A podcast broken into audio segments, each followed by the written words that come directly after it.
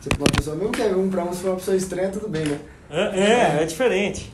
Não, e não é mecânico, né? Não é combinado. O combinado às vezes fica falso.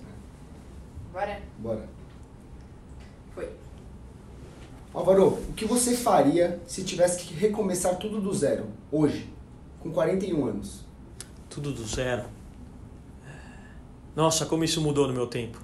Ah, anos atrás, para você ter um negócio, basicamente você precisava, a grande maioria dos negócios precisava de capital. Ou seja, você precisava de- desenvolver um produto, você precisava desenvolver um serviço para atender uma necessidade de um cliente ou correr atrás de alguém que potencialmente seria um comprador daquele produto ou daquele serviço. Claro que há anos, ah, se a gente considerar aí 10, 20 anos, isso era possível empreender sem dinheiro, mas era muito mais difícil do que é hoje em dia. Hoje em dia a gente tem um poder grande nas mãos, que é isso aqui, ó, é o nosso celular. Com isso aqui hoje você pode fazer uma empresa do que você quiser. Por quê? Porque isso aqui te deu voz, te deu acesso e as redes sociais, por exemplo, faz com que você tenha ouvidos específicos para receber aquilo que você tem para dizer. Então, se eu fosse começar um negócio hoje do zero, ah, se você me desse um iPhone ou um celular e um Wi-Fi, a primeira coisa que eu faria era tentar compor uma audiência de algum aspecto relativo, ou que eu gostasse muito, ou de um problema que eu gostaria de ver resolvido, ou aquilo que eu considero que eu faço mais do que a média das pessoas.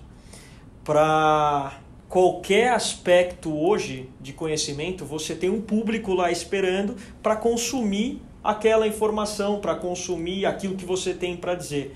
Então eu escolheria um tema dentro dessas três esferas que eu falei, e a partir desse tema eu faria de tudo para construir uma audiência, primeiramente. A partir desse momento, faria com que meu relacionamento com essa audiência fosse tamanho a ponto de entender as necessidades reais dessa audiência, as dores reais dessa audiência, e aí sim, através de um produto ou de um serviço próprio ou de terceiro, eu procuraria atender a essa audiência que em algum momento do tempo dessa nossa relação, uh, interlocutor e ouvinte, eu tenha conquistado a confiança desse cara nesse aspecto relativo.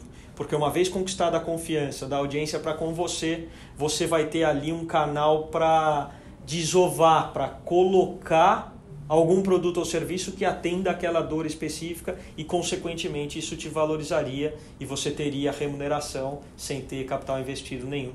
Então, hoje, a maior ferramenta que eu vejo que as pessoas têm nas mãos é o próprio celular, a capacidade de se comunicar, a capacidade de passar a sua mensagem, independentemente de qual seja ela e em que especificidade, em que setor que seja.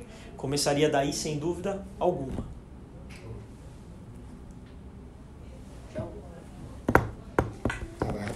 Quanto que tá?